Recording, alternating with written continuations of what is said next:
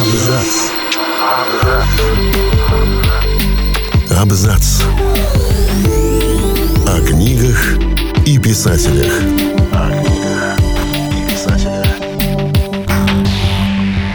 Всем привет! Я Олег Булдаков, и сегодня я расскажу вам о нелегком пути сатирика Курта Вонигута. Мы могли бы никогда не узнать такого автора, как Курт Вонигут.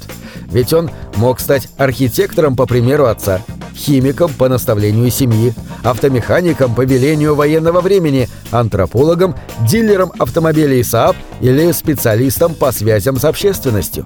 Но, к счастью, он не остановился ни на одном из своих жизненных этапов. Пройдя сквозь тернистый путь искания предназначения, Курт Вонигут в 1952 году создал свой первый роман «Механическое пианино». Однажды он был на заводе и увидел, как фрезерный станок работает без помощи человека. Так ему и пришла мысль о написании произведения. Главная идея романа заключается в том, что мир становится полностью автоматизирован, и машины могут делать все и даже больше. С этой работы начался путь американского писателя-сатирика Курта Вонигута. Но пойдем по порядку. Курт Вонигут родился 11 ноября 1922 года в достаточно богатой семье немецких эмигрантов. В годы Великой депрессии все состояние Вонигутов было потеряно. Отец то находил работу, то терял ее. Мама же была подвержена депрессивному состоянию. В конце концов, психика женщины не выдержала, и она покончила с собой. В семье Вонигутов было трое детей. Самым младшим был Курт, который не хотел идти по стопам своей семьи и интересовался гуманитарными науками, в отличие от старших детей. Увлечение сына философией, литературой и историей в корне не устраивало отца, поэтому Вонигут-младший был отправлен учиться в Корнеллский университет на химический факультет.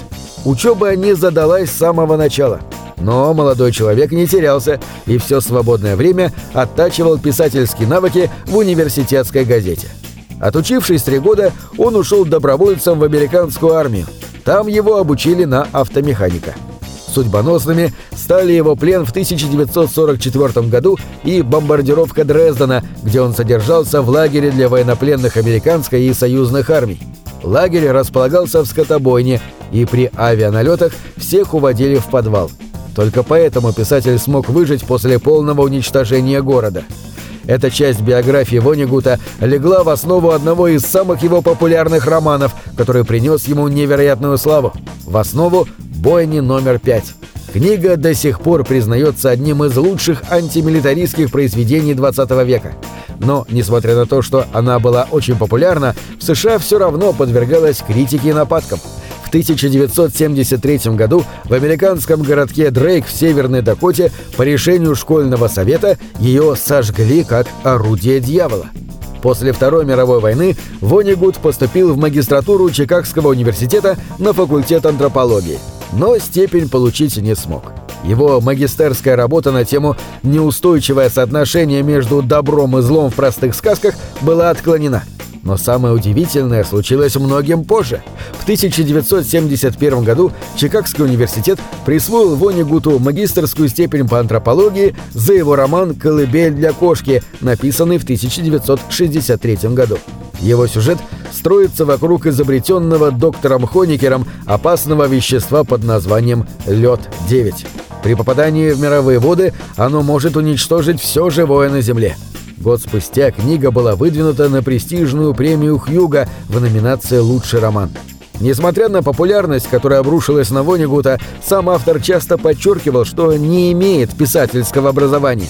Он говорил так «У меня нет литературного образования. Мне было 35, когда я полюбил Уильяма Блейка, 40, когда я прочел «Мадам Бавари», и 45, когда я впервые услышал о Луи Фернанде Селине. По чистой случайности я прочел роман Томаса Вульфа «Взгляни на дом свой ангел» ровно тогда, когда было нужно – в 18 лет. Он иронично настаивал на том, что главное отличие талантливого писателя состоит в том, что он должен писать просто, использовать короткие и лаконичные предложения, а самое главное – он не должен прибегать к помощи такого знака препинания, как точка с запятой.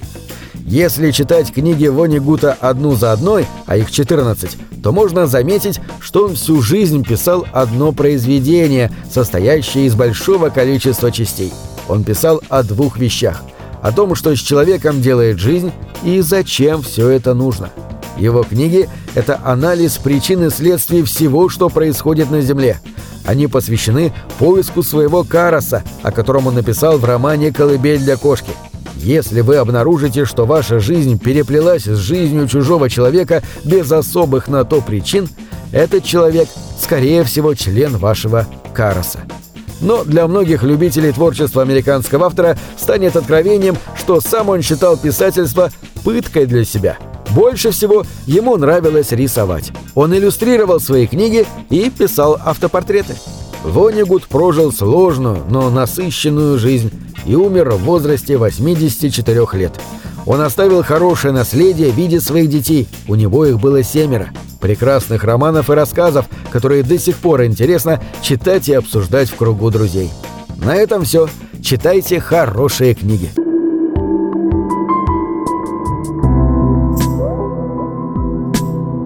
Книги — это двери, что выводят тебя из четырех стен —